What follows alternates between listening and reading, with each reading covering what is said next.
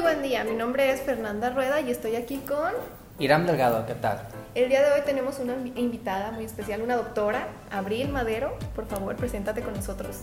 Hola, muchas gracias por invitarme. Mi nombre es Abril Madero, soy docente de la Unidad Académica de Nutrición. Estoy muy feliz por estar aquí con ustedes. Doy la materia, la unidad de aprendizaje de propedéutica clínica nutricional y morfofisiología básica. De nutrición y de salud integral. Salud integral también, es verdad. He, partido, he impartido también clases en, la, en el área de terapia física y en cultura también. Excelente. Háblanos un poquito más de ti. ¿Cuál es tu formación? Bien, eh, yo es, de formación estuve en la Unidad Académica de Medicina, aquí mismo en la universidad. Salí en el año 2017 y a partir del año 2018 entré aquí a la universidad a trabajar. Del año, de marzo de 2019 fue cuando entré a la Unidad Académica de Salud Integral a formar parte del equipo. Bien, Abril, nosotros te hemos visto que eres muy sociable con tus estudiantes, que eres muy empática con ellos. Sí, creo que parte importante de esta relación que se tiene con los alumnos es el permitir estar dentro de los zapatos del otro. Eso permite poder entenderlos mejor y asimismo eh, generar la confianza para que ellos se puedan sentir más cómodos en la sesión. Eh, ok, excelente. Entonces, a ver, dime Fernanda, ¿de qué trata el tema del día de hoy? Precisamente trata de empatía en el médico-paciente. Entonces, pues trajimos a la maestra Abril, que es una de las materias precisamente que da, pero más allá de eso, es doctora, entonces tiene la experiencia y nos puede compartir eh, ¿qué es esto? Pues primeramente, Abril, ¿qué es empatía? Bien, la empatía es un término que se ha generalizado en los últimos años. Eh, nos indica esta capacidad que tenemos los seres humanos de poder intentar visualizar las vivencias de otra persona, es decir, de un prójimo, esto de forma coloquial se puede decir como precisamente ponerse en los zapatos de los demás. Esto para permitir también el, poder entender las situaciones por las que se viven, en este caso en la relación médico-paciente o nutriólogo-paciente, qué es lo que está sintiendo el paciente y cómo podemos ayudarlo de una manera mucho más profunda. Ok, excelente. Entonces, ¿qué tengo que hacer yo para empatizar en este caso? Bien, en la, en la relación médico-paciente, lo principal siempre es el escuchar. Parte importante, eh, sabemos que somos emisores de mucha información, sin embargo, la información más valiosa y la más importante nos la va a dar nuestro paciente, siendo que él es la persona o ella es la persona que acude a la consulta. Entonces, para nosotros poder generar un buen diagnóstico, es importante que el paciente se sienta cómodo y que tenga la confianza de emitir la información por la cual está acudiendo con nosotros. Para eso son varias circunstancias, dentro de la forma en la que nosotros vamos a hablarle al paciente, cómo nos vamos a dirigir con él y eh, cómo lo vamos a tratar básicamente. Si el paciente logra sentirse cómodo, va a ser mucho más fácil que él pueda eh, darnos la información que nosotros requerimos en el interrogatorio, desde cómo se siente, cómo empezó, si toma o hace alguna actividad extra que pudiera incluso influir de forma directa o indirecta en el padecimiento que tiene. Mencionaste algo muy importante que es la relación médico-paciente. ¿Qué es? La relación médico-paciente, eh, en este caso, es esta, esta charla que se tiene o esta dinámica que se tiene en la cuestión de que yo emito alguna información y el paciente me escucha y posteriormente emite. Es esta retroalimentación que se genera en la consulta y que permite que exista un ambiente cordial dentro de los dos. Sabemos que parte importante de la, de la consulta médica pues es el respeto, ¿no? Y ese respeto va tanto del médico al paciente como del paciente al médico. Y esta empatía que, que, hablábamos hace un momento genera que esta relación entre los dos se pueda dar de una forma mucho más fácil. Ok, y hablando sobre la empatía médica, eh, ¿se hace o se nace con ese tema de, de, empatizar? Sí, porque muchas veces vemos a las personas que dicen, bueno, él es empático, es así, pero como médicos ¿Tú qué opinas? Porque si hay médicos que son un tanto cortantes o un tanto distantes y creo que es por su misma carrera, pero ¿tú crees que se hace? Definitivamente la empatía es, es un valor con el cual mucha gente puede nacer, eso es cierto. Sin embargo, la misma, el mismo desarrollo de la carrera te permite tener ciertas habilidades o desarrollar habilidades que te puedan servir para este proceso. Primeramente es toda el área eh, social en la cual se está dividiendo nuestro paciente o la cual está eh, fomentando la información que nos dé.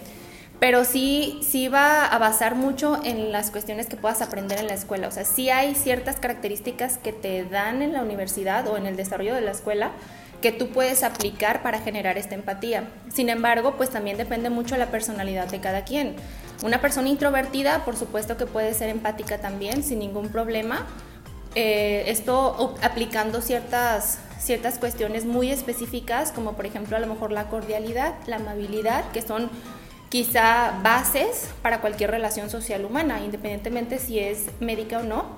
Creo que eso va a aplicar para, para, cualquier, para cualquier persona. Antes de profundizar un poquito más en el tema, a mí me interesa más con los pacientes terminales, cómo es que pueden ser empáticos y decir, bueno, yo me relaciono con él y lo trato bien sin sentirse mal consigo mismo, porque creo que en algún momento tienen que poner una barrera como médicos. Claro. decir, bueno, eh, probablemente se va a morir, pero también siento. Entonces, ¿cómo poner un punto ahí de decir, mm, solo es mi paciente o si se encariñan ustedes o no? Lamentablemente siempre hay mucha, mucha emoción dentro de, del área médica. Es, es un área muy intensa en cuestión tanto física como emocional. Hay un desgaste general. En los pacientes eh, de estado crítico o que tienen cuidados paliativos, la medicina paliativa o medicina del dolor generalmente va enfocada a pacientes terminales. Eso quiere decir que son personas que por su situación actual de salud ya no presentan una mejoría significativa o ya no tienen los recursos para presentarla. Por lo tanto, eh, generalmente la medicina paliativa, que precisamente está enfocado en eso, permite dar el mayor bienestar posible al paciente en cuestión a lo mejor em, de espiritualidad, de salud familiar, eh, social, etc. Normalmente, casi siempre en el área de salud es por calmar el dolor o las molestias que más pueden atacar el estado general del paciente.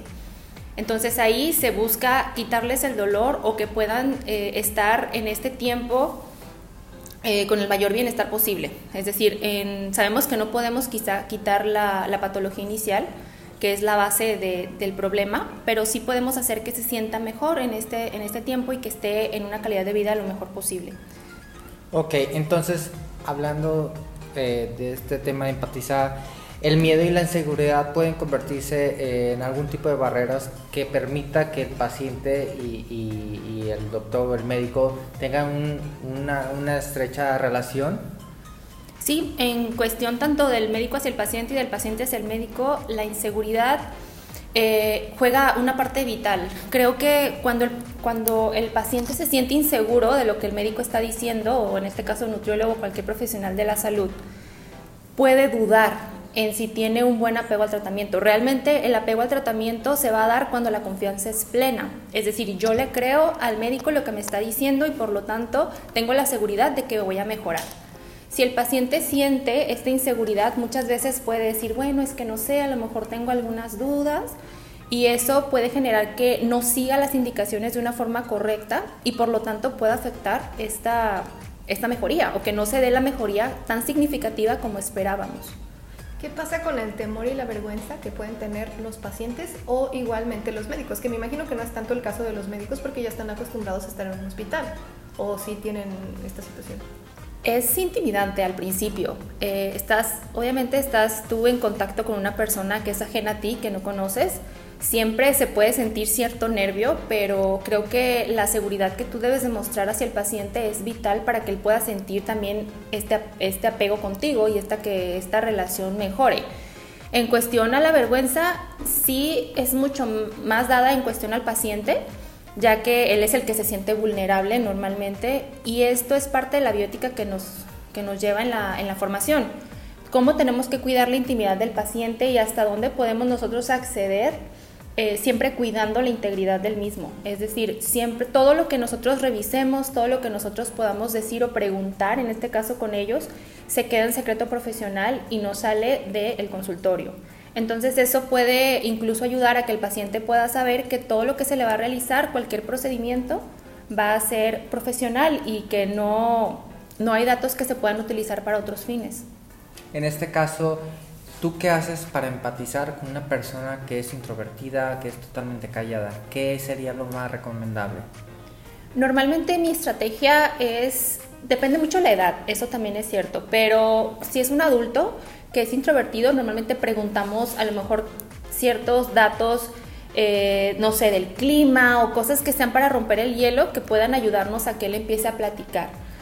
En muchas de las veces eh, podemos iniciar preguntando cómo se siente, cómo inició los, los padecimientos que tiene y eso normalmente genera más plática, o sea, va fluyendo.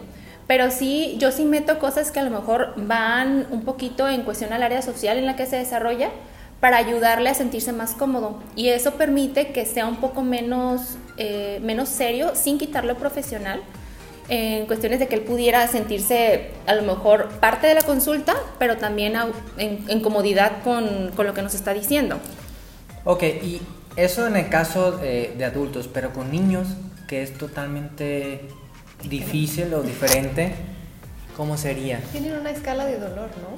Sí, eh, normalmente se utiliza la escala de EVA, es del 1 al 10, qué tipo de, qué número es el que ellos van a elegir de acuerdo al dolor.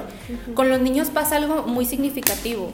Un niño normalmente, pues siempre para tener una consulta médica, esto desde el vista, punto de vista bioético, tiene que tener un tutor, es decir, no va a entrar a la consulta solo Mientras sea menor de edad, es decir, menor a 18 años, tiene que llevar un tutor, llámese papá o cualquier familiar que vaya con él a la consulta.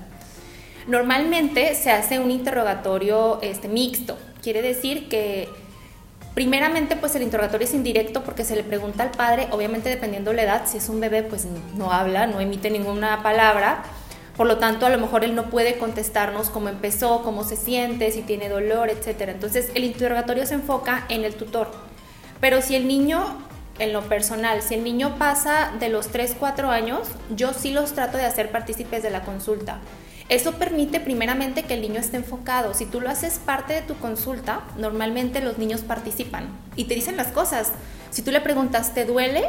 Ellos te dicen si les duele o no, ellos te dicen dónde les duele, se tocan con su manita y al momento de revisarlos se dejan más fácilmente revisar. Entonces se hacen partícipes de la consulta, a lo mejor no te dan todos los datos de si tuvieron fiebre o si tuvieron algún medicamento, pero sí participan en el desarrollo de la consulta y eso hace que también estén enfocados y por lo tanto se comportan mejor en la consulta, están un poco más empáticos contigo, no te tienen miedo, que eso es muy común, que los niños de repente tengan cierto temor porque no saben qué va a pasar en la consulta.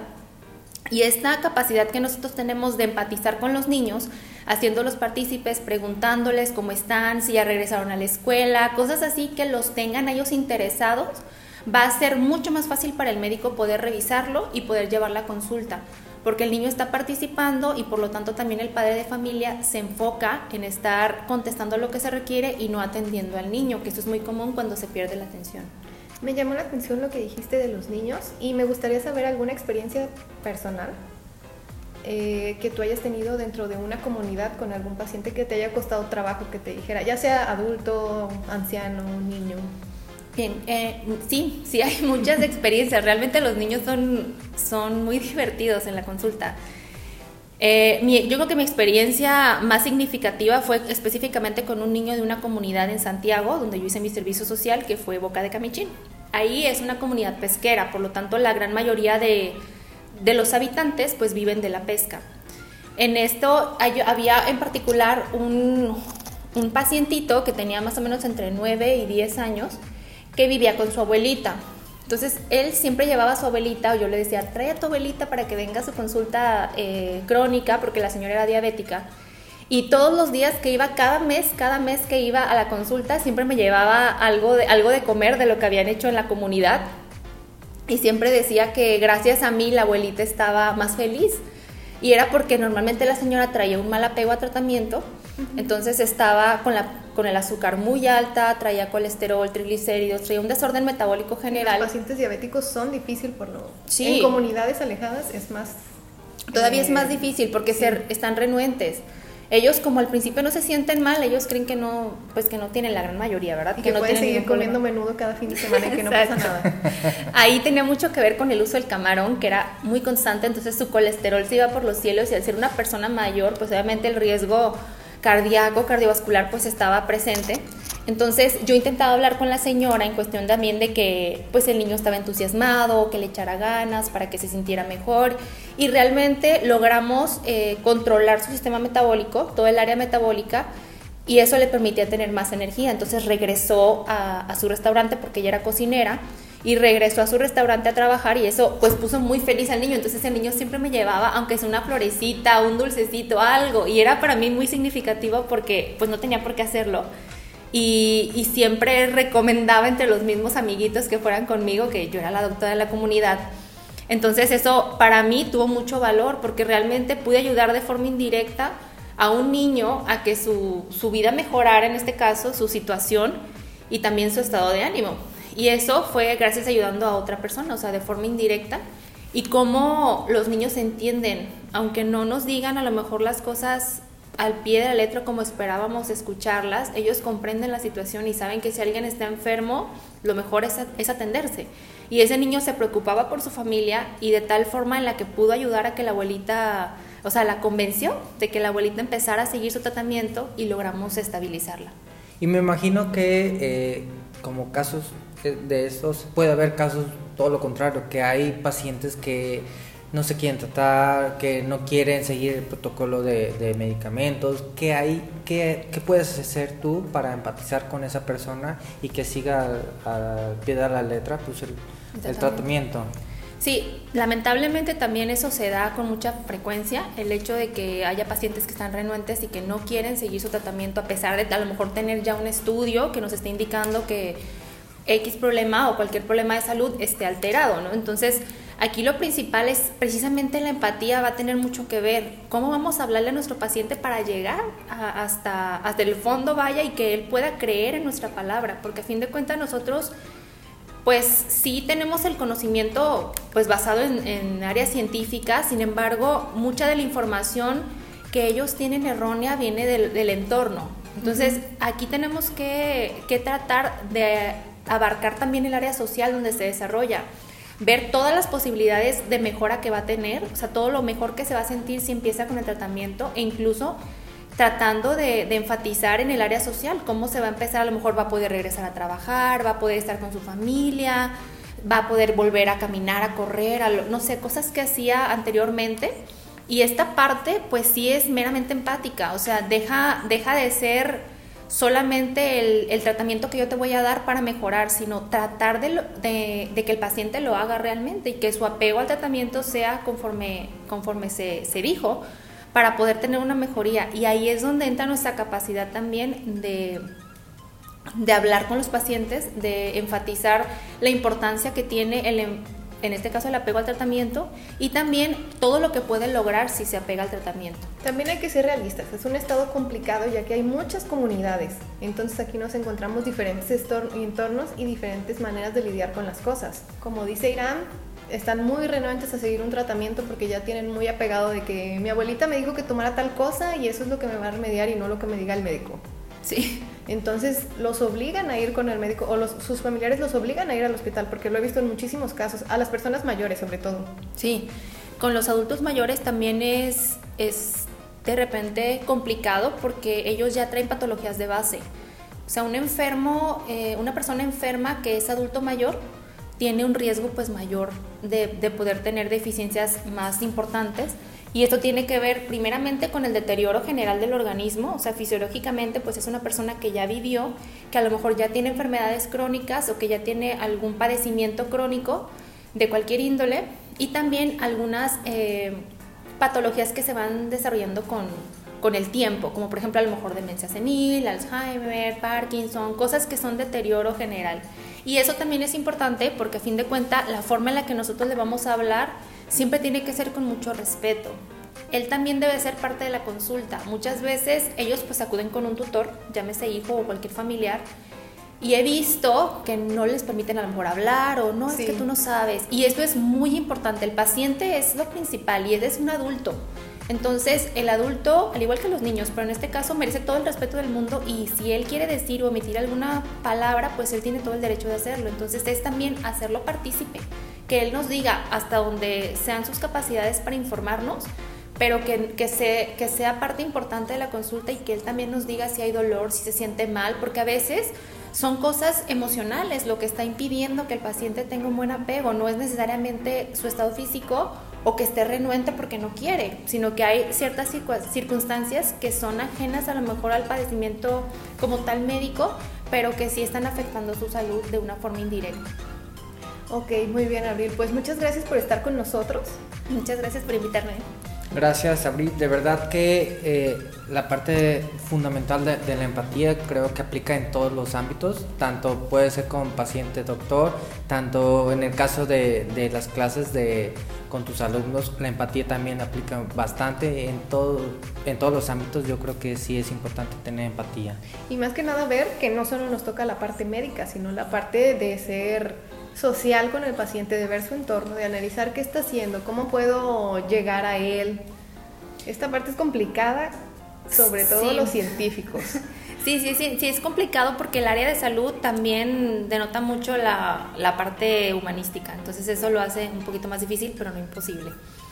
Excelente, muchísimas gracias Abril. ¿Algo que más que nos quieres comentar? Pues nada más agradecer la invitación, me siento muy contenta, esperando que pueda esta información aportarles algo y que demos la importancia que merece el ser empático, y no nada más en el área de salud, sino en cualquier área donde nos desarrollemos. Gracias a ti por acompañarnos y gracias a las personas que nos están escuchando y pues nos despedimos. Mi nombre es Fernanda Rueda. Mi nombre es Irán Delgado. Y estuvo con nosotros la doctora Abril Madero.